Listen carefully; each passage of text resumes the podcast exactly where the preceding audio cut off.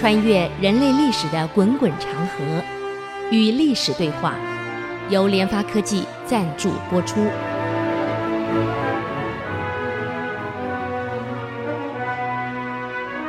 这里是 IC 之音主客广播 FM 九七点五，您所收听的节目是《与历史对话》，我是刘灿良。上礼拜我们谈到这个府兵制啊，这个。唐朝的兵制，这个兵的征兵是根据均田制的户籍丁数来的，那么所以府兵跟均田制是合在一起的，你拆不了啊。府兵制后来出问题是因为均田出了问题，均田出了问题就户籍就出了问题，户籍出了问题你征不到兵了，你没户籍怎么征兵？所以以后的出问题是连它连贯的，任何一个制度的毁灭。兴盛不是单一的因素，一定有它的外源因素存在，一个牵连一个，一个牵连一个，所以我们不能以单独的因素来论断一件事件，还一定有很多因素牵扯在一起，互相为因果。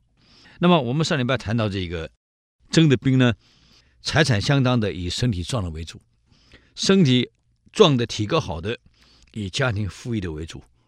那么，财产体格相当的，以家里丁男多的为主，那么当时唐朝初期对征兵条件是不但体格好，家里环境还得不错的。为什么？因为打仗的时候啊，每个人从小练武，他持的武器不一样，国家不可能因为你的所练的武不一样，给你制定不同的武器。还有每个人体型不一样，武因为武器不同，他穿的盔甲。装备也不一样，嗯，这个打仗武器跟装备啊，费用不低，所以家里没有一定的财力呢，这个在武器的制作跟装备上它是有困难。好像明神宗呢，接到这个这个朝鲜李王朝的请求出兵，因为当时丰臣秀吉侵略朝鲜，神宗下令紧急调兵，啊，四十万都是农民临时组成，平常没训练，所以武器也是自备。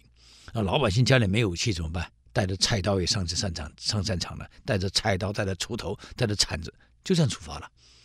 难怪在这个汉城外，被这个这个呃丰臣秀吉的正田大将小西啊打了个大败仗，几乎全军被歼了。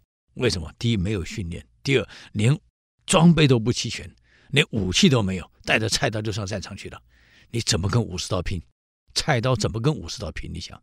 当然输嘛，而且那时候日本是战国时代，天天打仗，所以等于是打仗练武变成他们的已经平常的生活化了。我们的农民哪练过武啊？根本没打过仗，那个锄头怎么打？所以那一场在汉江外四十万大军被日本全扫横扫啊，这是有原因的。如果你碰到唐朝精兵，你就没戏了；碰到有训练的，你就没戏了。所以倭寇在中国沿海可以作乱，等碰到戚家军有组织、有训练的，那你就不是对手了。所以当时你讲，哎呀，日本部队战斗力怎么比明朝强？那是因为神宗三十七年不上朝啊！各位，你想想看看，临时征调四十万农民去打仗，没有练过武，没有打过仗，没有上过战战场，武器都没拿过，呃，连装备都没有，他怎么打呀？嗯。这很可笑的，打仗不是只靠蛮力啊，它是有技巧的呀，嗯，所以唐朝这个这个府兵呢，他是每一年按照这个名册征来的。那么士兵呢，在春夏秋三季，他要生产，春耕啊，这个夏种秋收，他需要生产，他没有办法。那么训练呢，在冬季，嗯，因此呢。农事兼顾到了，训练也兼顾到了，所以每一年的冬季全部都在军事训练。有事情要征发的时候呢，由尚书省根据皇上的命令下调啊这个府兵，他有一个御府跟这个刺书啊两种。如果没有中央的御府刺书来擅自调兵，只要调十人以上的，处一年以上徒刑。啊，甚至于要判绞刑，所以你兵是不能动的。嗯，那么唐朝初期呢，他们愿意当兵，为什么？因为立功的官兵呢，授以勋田，啊，你有战功嘛，哎，勋田，还有这个勋田呢，进行奖励。这个勋田呢是不需要收回来的，在均田制里面呢，这个有两种田，一种是死后要收回，一种不收回叫永业田。啊，当时这个要收回的呢，在隋朝那个时候呢，啊，它称为这个汉田，啊。又称为禄田，但到唐朝呢，它名字改了，呃，改名叫做口封田，嗯，按照人口封的田，在隋朝叫禄田，那么不收回的叫永业田，勋田呢，它可以不收回，嗯，所以当时呢，这个很多百姓愿意参军，是因为我这个当时唐朝因为这个军事力量强大，很少打败仗。那么打一胜仗呢，又有训练可以分封。万一战死了呢？那没有关系。这个战死了呢，会是给予这个家里如果还有丁口在的话，他会把这个田按照你战死的授勋田，伤残的呢，这个也给这个永业田。另外一个口封田呢，会收回的。不管你是伤残的还是战死的，都有口封，你会增加给你啊。那么士兵本人可以免租庸调，啊，租跟调两税，唐朝用的是租庸调的税法，租调两个就不用了啊。但是家庭呢，还是要承担徭役，这个庸你还是要啊。所以从这个制度可以看得出来，唐朝这个府兵制有几个特征。第一个呢，它是寓兵于农，兵跟农是结合，啊。从均田的农民当中去点兵，所以兵员呢，他是有保障的，因为户籍没丢，只要户籍在，兵就在，一个都跑不掉。嗯，另外呢，调的兵呢，他的装装备、武器是自备。我练武喜欢什么武器，我就带什么武器上战场，这样我熟嘛。只有。一些就像骑兵用的武器跟盔甲是，那是国家给的，那是没办法。所以你个人的善用的武器，你还可以带的啊。还有把部分的军需品是转嫁于民，就你当兵的时候得自备啊。这样来减少了国家的开销，它有好处很大啊，它开销减少了很多。那么第二个呢，好处，当时用这个兵是第二个好处，中央有分成十二个卫。来督各地方的军府，那么军府呢，相对是集中在关中地区，所以京城附近呢，卫所府的军府兵有二十六万，形成了朝廷呢居重薄轻，等于是中央呢拥有更多的兵，而地方的兵比较少。啊，它好控制。第三呢，这个原则是三十农耕，一时教战啊。当时欧阳修也曾经给政府提过啊，在宋朝叫教战守则，就是根据唐朝府兵制的优点列出来的。三十农耕，春夏秋农耕，冬一时教战。那么战士平时呢，训练非常严格，所以保证了战斗力。而事实上，农耕，我不是每天农耕，我我今天农耕闲下来的时间干什么？不是读书就是练武，还是要练武啊，不是停啊啊！好，我们休息一下，等我再回来与历史对话。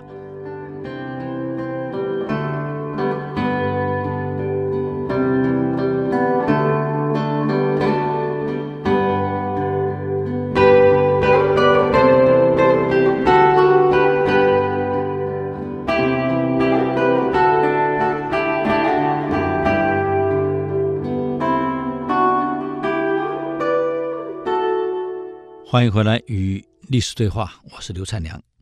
那么刚刚我们谈到这个府兵的第三个优点：三十农耕，一时教战。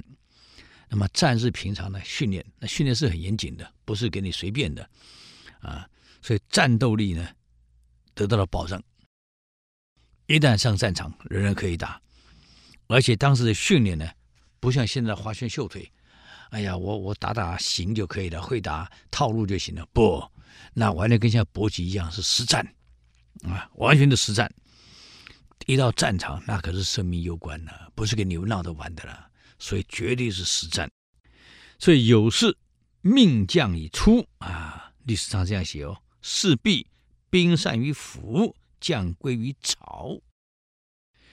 平常呢，各地方的军府的训练是地方的军事教练在训练的，跟将军没有关系，跟带将的没有关系。将呢是归在朝廷，在朝中央上班，每天早晚上班啊。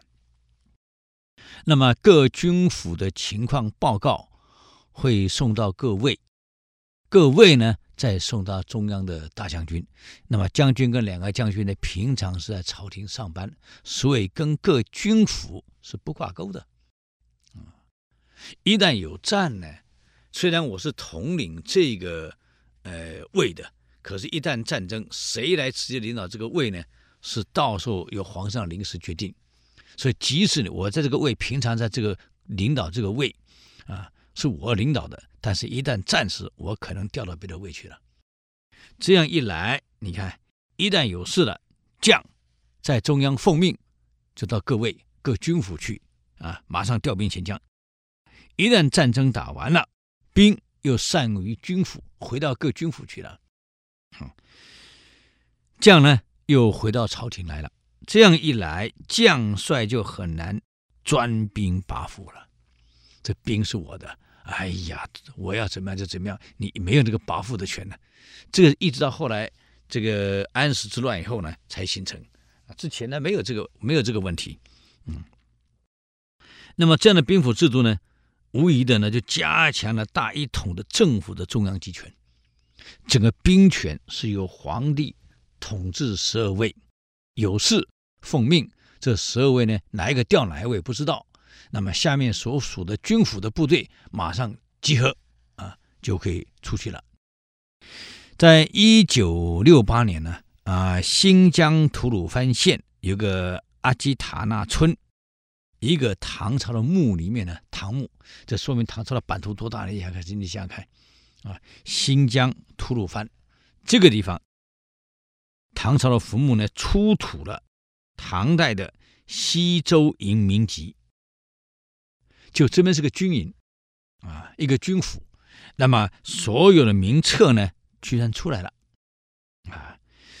这个名册呢是开元三年的西周啊，西周就是今天的吐鲁番，那时候叫西周，西边的一个州县，所以那时候称为西周，不叫吐鲁番啊。是开元三年，公元七百一十五年的西周啊，一个府军府府兵的一个名册，哎一个名册出来了。这一册呢，居然有一式三册。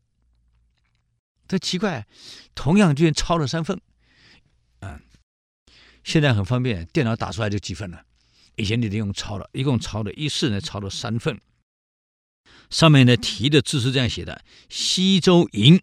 啊，西周营，这个军府下的这个营，西周这个营啊，有四十名火长和四十名士兵的姓名。嗯，每一个人名下呢，有三条横短线，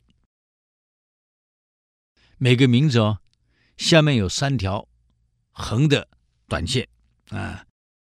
那么这短线呢，画的方式不一样啊。这是每一个士兵的一个节纪。什么叫节纪？节是指手指节过节的节，纪是记录的纪。什么叫节纪呢？就是手指那个手指节纹的标记。这个指纹以前的指纹呢是，跟现在不一样。现在指纹是直接印上去的，啊，可以可以用现在科技分辨。以前不是，按照你的那个指纹呢，每一只手那三个纹的长短，哎。跟形状是印在上面的，所以到时候名册一对就知道这名字是不是你的了，因为手指的纹不会变啊。所以很多人讲，哎呀，我带的名册，我这个这个这个去报到，那怎么知道这名字是我的呢？假不了，你的名字下面有你手指纹的节迹啊，所以中国在古代早就用指纹了。我们在想，以前没照片，你带着带着带着这个资料，从这个府到那个府去报到，那万一被劫走，不是假的，这都混进来了吗？哎，对不起啊，上面有节迹，就是根据你指纹的长短形状是印在上面的，三条，印了三条啊，这个叫节记。我们没有读正史，没有还不知道这个问题。正史上有记载，但我们不是很懂。等到这六八年，一九六八年，新疆吐鲁番就是西周出土的这个银里面的这个银本里面啊，全部出来了。各位对唐朝的这个这个军事呢，这个制度我们更清楚了啊。这个节记呢，就是签字画押的作用，是不是你的指纹呢？来核对一下，一对是了，你签上名字画押啊。这个名籍上还写着哦，这些军士共牵挽了两百四十匹马，啊，这是四十名火长加四十名士兵里面，一共呢，这八十名部队呢，一共牵挽就是负责带着两百四十匹的马，驮着军需。可哪些军需品呢？我还有记载哦。什么东西多少？什么东西多少？记得清清楚楚。这四八十名兵里面呢，还有押官啊，还有侍从随行。押官是谁？侍从是谁？负责，所以押官就是负责这一队八十人马，不是押人，是押着两百四十匹马驮的物资啊，要押到西周来报到啊。这上面写的清清楚楚啊。其中有一副名籍呢，注明是是给陇西的文牒，也就是说，这个墓里面呢所出土这个东西里面还有一份名籍，上面还注明了还有一个文牒是要交给陇西军民的。也就是说，这两百四十匹马运过来以后，完了以后，这边签收，这文牒还要送回陇西去，说明的这八十名部队跟两百四十匹驮马所驮的物资是从陇西发过来的，到吐鲁番报道完了以后，这些是要交回陇西去的，啊。所以从这个我们可以判断，这支部队呢，基本上是一个运输部队，后勤部队，是负责由陇西运物资到边疆来，给边疆续卫的这个部队所使用的物资，一共用两百四十匹马驮了多少物资过来，来给前线做补充的，包括粮食，包括武器，包括必需品，啊，可能还有衣物。那上面记载的，从陇西发过来的，发完后你接收完了文牒，还要送回陇西，已经接收。嗯，那么你陇西发过来的呢，这个这个名册上呢八十个人的名字清清楚楚，而每一个人都有自己的指纹、指节纹印在上面。到时候呢，这个西周营区的负责人，在接收到物资以后，还要核对这八十人是真是假，是不是奸细？我不知道，你来骗我，我怎么知道？来，我要核对指纹，是八十个人有没有错？所以，我们从出土的文物就知道当时的部队他是怎么调度，他怎么运输啊？而且更严谨的是，他所辖的这个这个军府，从你们留下来的这些资料里面。还有征调的兵马，也就是说，从这个陇西府呢，我的两百四十匹马过来，是两百四十匹马，它是征调来的，上面都有注明啊。那征调呢，从陇西过来再回陇西，这个马要还给人家的，从来没征调。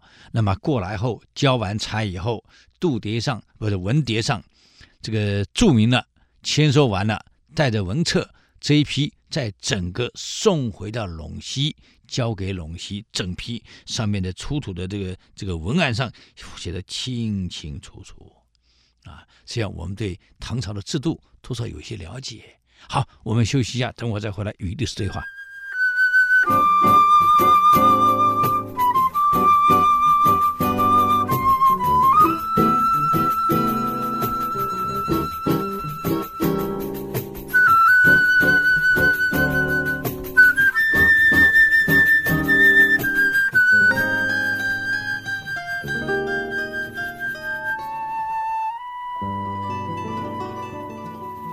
欢迎回来与历史对话，我是刘灿良。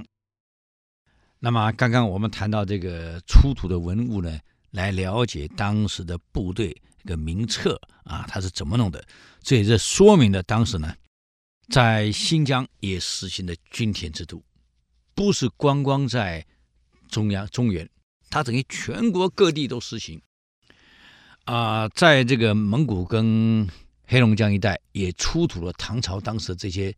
文物出来了，说明唐朝统辖早就到黑龙江去了，不是没有的啊。所以那里呢，基本上也有均田制度，要不然怎么会有军府呢？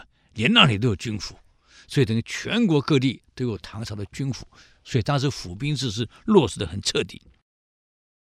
可是到了为什么到天宝八年会废掉呢？嗯，这很多原因呢。我们都很清楚，唐朝的府兵制建立在农民授田为前提。授田，那么农民授田，唐朝建国呢，庚子有七天喊出来了，怎么授田？从隋末大乱以后，贵族被杀，地主被杀，战国乱嘛，我管你是谁，抢啊杀呀乱呐啊，所以贵族死了，也换人了。隋朝的贵族到了唐朝已经不是贵族了，而且地主也死了，全国的土地十有八九是荒地，没有人的了。国家在重新立名册，重新这个把土地丈量，包括现有的农地、荒的农地，还有从来没有开发过的农地、荒地。国家丈量完以后呢，开始授田。那么授田绝对跟户籍是非常完整的。所以府兵制是建立在均田的基础上，因为上面有完整的户籍。那么按照均田授田的老百姓名册，我跟你征兵，征来以后呢，跟你训练啊。那么这样一个相辅相成的制度，可是这个制度呢，均田我们讲过，中国历代以来最严重问题就是土地问题，兼并，贵族。皇亲贵族、国戚这些官霸，加原来的老地主，虽然经过战乱有没死老地主，他土地是他的，你政府不能把他没收，这是我的，你不能没收。所以坦白讲，过去王朝再王八蛋，也不会去没收老百姓土地。即使我是地主，没有错，我有三千亩地，可这地是我的，你不能没收。王朝也不会去没收你的地，所以老地主啊。本来就富裕的，再加上地方的官霸还有恶霸结合起来，开始兼并土地、炒作土地。嗯，那么兼并土地跟炒作土地什么时候开始严重呢？唐高宗，从高宗到玄宗这两代是土地兼并最剧烈的时候，因为经过武则天这一乱，坦白讲，对地方控制松弛掉了，啊。这一松弛，兼并就加剧了。那一兼并一加剧，呃，赋税就跟着增加。为什么？唐朝有个名，呃，有个奇怪的规定啊，贵族跟官宦的土地是不交税的，他是不交税的。那你想想看，我是贵族，我是皇亲国戚，我是官宦，所以我所分到的田我是不交税。既然不交税，又有势力又有钱，大家互相勾结，就把农民的这个踊跃田、封口田兼并。那么兼并完以后呢，所有的土地都是我的名字。我本来可能就五十亩地啊，三百亩地，现在变成三千亩、八千亩，越来越大。那你想想看，我有三四千亩的土地，老百姓一家只能种二三十亩，只种二三十亩。所以我的土地扩大以后，农民在我的土地上耕种，税是交给我，已经不是交给国家了。嗯，第一，既然土地兼并了，农民是耕种我的土地，所以很自然的户籍就不见了，户籍没了啊，户籍是变成我的了，不是国家的了。所以这样一来，户籍没有了，你国家很难征兵了。没有户籍，我怎么征兵？第二，这些大财团都是官宦贵族，他又不交税。那么这么多土地种出来的粮食税，谁来交？原来农民只交税给国家，现在不是啊、现在是交给地主以外，给国家的税也要农民交，地主不帮你交的。那你想想看，我这一亩地，本来产量古代古代的这个技术肥料不足，本来产量就没这么高。现在除以前只交给国家的税，现在还要交给地主，还要交给国家，我被人交双重的税，受不了了。所以造成大批农民土地没有了，生活不下去了，逃亡，啊，叫逃荒，跑了，啊，那今天的农民跑了，户籍又没了，请问？你要征兵的依据在哪里？没有户籍征不了兵，没有农民，你没有兵可征，所以征兵成了大问题。再加上农民要大量交税，国家要，地主要，造成了农民的贫困。农民又贫困，我打仗还得自备盔甲武器，没门啊！农民已经没有办法承担了。所以府兵的事，这这个这个战事就出了问题了。再加上玄宗以后腐败了，怎么腐败？你们很难想象啊！这个军府的将领都希望他的兵赶快死，怪不怪？这还是历史上写的。为什么兵死了，财产就变成他的了？可以直接接收兵的永业田。跟兵的封口田，还有一些财产直接接收，土地就是变他的了，啊！所以等于说，这个农民当了兵以后呢，早期是有尊严的，晚期变得跟农奴没两样了，啊！所以很多再好的制度啊，会变质，啊！所以制度的变质是非常可怕的。本来好制度变了，本来两党制很好啊，我执政你监督我啊，我不敢乱来，我好好为国家为民族做事儿。现在变成了不是权力斗争了，争权了，已经不是为国家贡献了。所以你看，只要是选举的国家，公共建设几乎等于零，没有了。我七零年在美国读书，哇，那美国设备建设真的好啊。到八九年我回大陆一看呢，大陆跟美国比恐怕一百年比不上。可没想到，现在美国各大陆各种都市建设规划绿化比美国还要先进。为什么？他一党，我专心干我的活。你看，我们台湾所有的十大建设、十二大建设，都是当时蒋家专政时候弄出来的。以后呢，没了。从轮替以后，你还有什么建设？你告诉我，啥也做不出来了。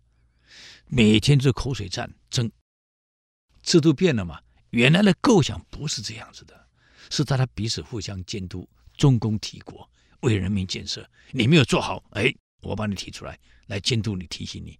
现在不是了，选完了，就好像把前朝给推翻了，我就为所欲为了。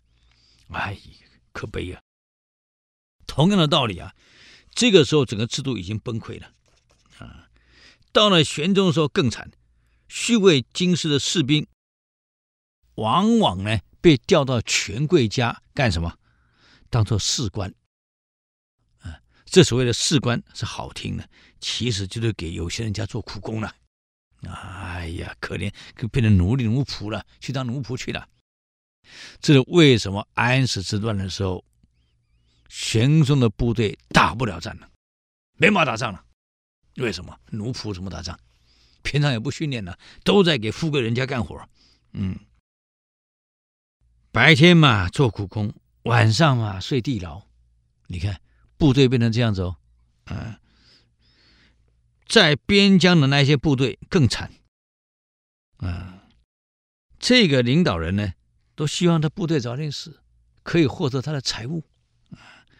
所以当时到边疆去的部队，能够活着回来的，正史记载十无二三，十个不到两三个呀。好，我们再休息一下，等我再回来与历史对话。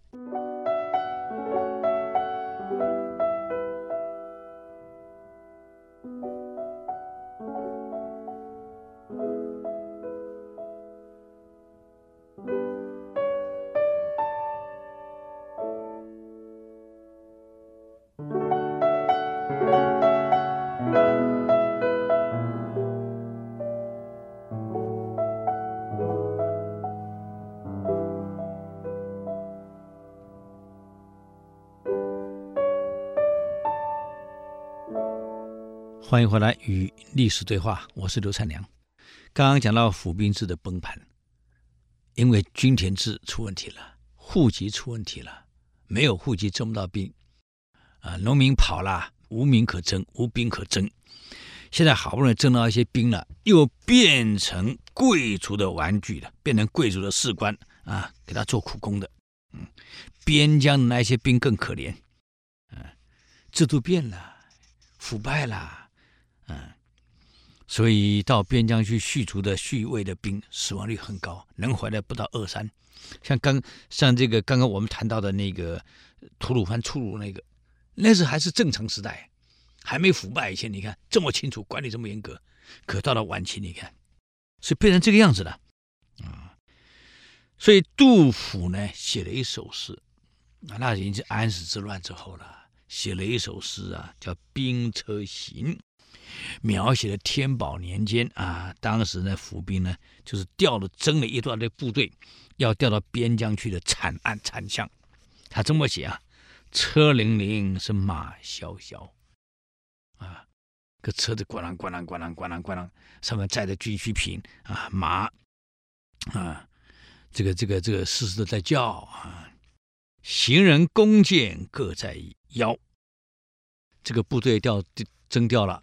啊，每一个人带着自己的武器，穿着自己的盔甲，带着自己的弓箭在腰边，啊，爹娘妻子走相送，父母亲奔啊追呀、看到孩子被征走了，追呀、妻子跟着跑啊，尘埃不见咸阳桥，部队走古代马路没有柏油路啊，没有没有水泥啊，是泥巴路啊。啊！一走路那个灰尘，哇，不得了！再加上爹娘、父母、孩子跟着说，爹啊，爹啊，你走啦！啊，夫君啊，孩子啊，追，那个整个灰尘让你看不到，回首看不到咸阳桥了。嗯，牵衣顿足拦道哭啊！啊，你先看哈，老公被征走了，老婆拉着拉着衣服哭啊，孩子拉着衣服哭啊，父母拉着衣服哭啊啊！你看，牵衣顿足拦道哭，哭声直上千云霄。这个哭声震到千云霄，到云上去的，到处一片哭声啊！这完全是一幅生死离别的画像啊！各位啊，啊，多惨啊！所以。道旁过者问行人，行人但云点行频。火从十五北防河，便至四十西营田。去时李正与火头，归来头白还续鞭。哎呀，很惨啊！今天在这里防守，明天在那里防守。走的时候呢，啊，这个这个。还戴着帽子，整整齐齐走回来，都已经老了，还在守边疆啊啊！所以，因为均田制的破产、制度的破坏，跟制度的腐败、人员的腐败，导致府兵制的变形。原来很好的制度哦，啊，变形啊！所以，因为畸形腐败，给人民带来了无穷的灾难啊！这就警告了，就告诉你，府兵制已经走到头了，走不下去了，征不到兵，无兵可征，征来的打不了仗，也也不再训练了，整个都已经荒废了。整个土地开始兼并，所以到唐王的时候，你看全国土地八百人所拥有，八百人哦，拥有全国的土地，全国的农民变成八百人名下的佃农，国家掌握不了兵籍，在没有兵籍的情况下，你怎么征兵？啊，那么农民嘛，就流离失所，为什么？八百人拥有的土地，不是八百人都都是恶人，也有一些很好的地主啊，所以大家往好人那里跑，啊，所以造成农民流离失所，到处流，你根本没有办法固定，所以不得不后来改成募兵，啊，后来改成募兵制了。这个朝廷已经做不下去的，府兵做不下了，募兵，这个募兵呢就称为旷，啊。这个府兵制到这里结束了。这个募来的兵叫做长征健儿，哎，名称很好听啊，叫长征健儿啊。天宝八年，为什么废掉府兵制？因为已经征不到兵了，一个都征不到了，没有户籍了，户籍全给贵族拿走了，国家没有户籍，征不到兵，各地方府兵的负责征兵的人也没有能力征兵。啊所以这个情况只好府兵制寿终正寝。那个既然没有府兵了，所以御府刺书也跟着废除了，啊，不再这样做了。所以一个再好的制度，我们常常在讲啊，如果没有好的监督机制，嗯，或者是监督机制也变质了，变成勾结了，啊，你看一个王朝最多也就三百年，我们看到现在就是三百年。美国到现在是两百多年，嗯，很多制度你注意看，也是已经开始腐腐朽了，已经到尽头了，开始在腐朽了，已经不像早期的情况了。我早期七零年代，在一九七年，这民国五六十年的时候，我在美国的时候，你看他们总统选举选举，互相之间是提政见，绝对不会做人身攻击，啊，也没有那么多卑鄙的手段。可是慢慢慢慢，你看美国选举也学台湾了，哎呦，什么攻击，什么卑鄙手段，什么造谣谎言，全部跟着出现。早期哪里是这样子的？这说明了美国也开始腐蚀了。任何制度用久了一定腐蚀，一旦腐蚀，我告诉各位，啊，烂仓就出来了，危机就出现了，啊，对立就产生了。各种崩溃的现象就会同时出现，所以你看每一个制度，它两三百年就差不多不行了。唐朝也是一样，啊，两百八十几年制度结束了，进入五代十国。五代十国完了以后，宋朝一个新的制度出来，哎，刚开始也是不错，很好啊。可后来呢，也变质了，啊。所以任何制度啊，都是随着。使用的年纪，你这个这个年代越长啊，越久，它的问题就越多啊，越多。那么，既然府兵是建立在均田的基础上，那么唐朝的均田制它又怎么运作呢？跟隋朝又不太一样啊。我们都很清楚了，唐朝的税啊、兵、田是结合在一起的，三者是不分啊。那么三者不分呢，它一定有一个基础，那就是土地的这个哎上面的户籍制不能出问题，户籍出了问题是绝对出问题。那么到了唐朝呢，均田的田来自哪里？它来自第一是战乱的结果，隋朝末年战乱结果，地主贵族杀光了，剩下来的土地还有这个这个国家开发出来的一些新的土地啊。那么新土地出来呢，这个每一个王朝都会有，像清朝，清朝在到康熙，因为你从顺治入关以后呢，到了康熙已经慢慢稳定了，人口逐渐在增加，可农地没增加怎么办？他进来也是一样啊，清朝跟明朝一样，也是按口授田，这是每一朝都做的。国民党到台湾也是跟着有其田，开始授田，啊，只是他把地主的田呢。分给佃农，那么地主我田给了人家，我怎么办？当时蒋介石的做法是这样：我给你股票，国家没现款，我给你国营企业的股票啊，或是给你转投资。所以就是把地主变成了企业家，和平的把土地转给了佃农。这跟大陆不一样，大陆是刚才我做来把你枪毙掉，直接分掉了。哎，地主嘛，这个直接用这种做法，所以不太一样。那么唐朝有唐朝做法，它是什么做法呢？哎，我们也可以参考一下，将来或许我们的土地政策也可以修正。啊，这个我们留到下礼拜再说了，因为今天时间又到了啊。好，这个如果对我们的节目有什么建议跟指教，请到 IC 之音网站留言。我们的网址是 triple w 点 ic 九七五点 com，与历史对话。我们下周再见，谢谢。